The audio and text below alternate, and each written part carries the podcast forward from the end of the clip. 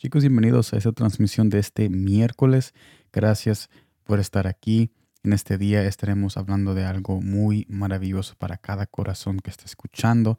Estaremos hablando de una palabra que quiere levantarnos en estos tiempos de comienzo, en estos tiempos de primicia que estamos comenzando. Eh, Jesús quiere darnos esa palabra para correccionar y guiarnos a lo que Él quiere que nosotros hagamos en este nuevo año. Ahora fue la inauguración, inauguración del nuevo presidente y sabemos nosotros de que todo es reemplazable y todo tiene su fin. Viene presidente cuatro años, después de los cuatro años viene otro presidente, todo cambia, pero menos a Jesús, menos Jesús. Jesús no es reemplazable y aunque nosotros lo reemplacemos con cosas que tal vez se miran mejores, se sienten mejores, al final del día solo nos estamos engañando porque en aquel día lo tenemos que ver a Él cara a cara.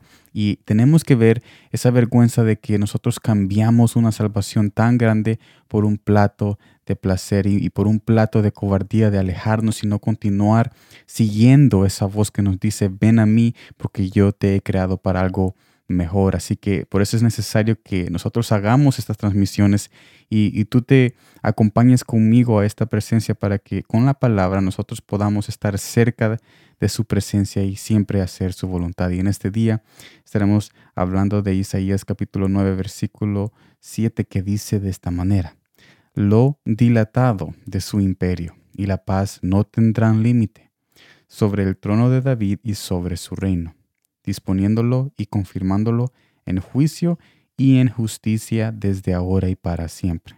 El celo de Jehová de los ejércitos hará esto. Jesús nos hace reflexionar en su reino eterno con este pasaje.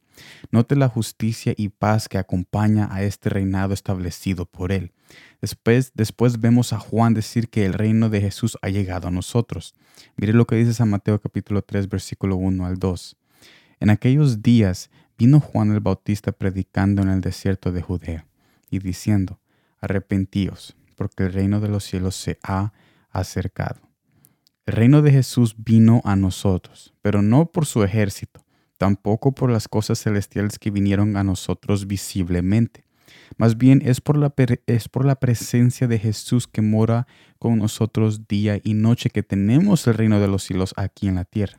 Así que podemos decir que es en su presencia de la cual nosotros disfrutamos las cualidades mencionadas en el principio acerca de su reino, porque su reino es justo y lleno de paz, no por sus cosas ni por los ángeles, más bien es por el rey que está reinando en aquel lugar. Entonces, ¿a dónde estamos descansando? ¿En su presencia justa, verdadera y llena de paz? ¿O en cosas que tienen apariencia de paz, pero después nos entregan, al, nos entregan el recibo de vergüenza para pagar con nuestra dignidad. En otras palabras, yo quiero que ustedes se enfoquen en este pasaje las cualidades de ese reinado, porque las cualidades de ese reinado no es, como acabo de decir, las cosas visibles celestiales, no son las calles que son justicia, no son esas moradas que Él preparó para nosotros que tienen paz. O sea, todas las cualidades que habla Isaías en este pasaje es la cualidad de aquel rey que está reinando y por eso que hay paz y justicia en aquel lugar, porque Jesús es paz, Jesús es justicia, Jesús es el amor eterno y Él nos levanta día y noche y quiere seguir levantándonos, haciéndonos saber de que nosotros estamos en buenas manos. Así que con este mensaje somos invitados a descansar en Él, a descansar en Él, porque Él tiene las mejores cualidades que cualquier otra persona que nosotros podamos conocer, sea el más amable,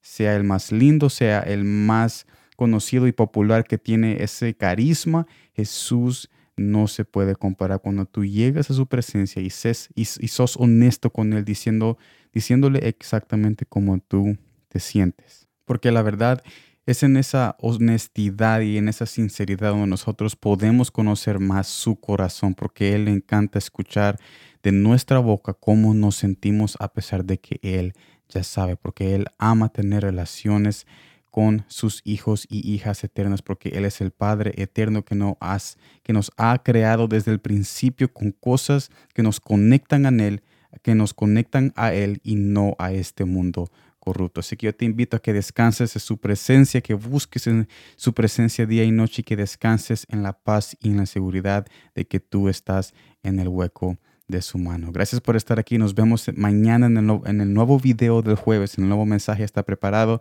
y espero verlos todos allá. Gracias por acompañarme en este momento íntimo de pausa divina. Gracias por todo y gracias por el tiempo.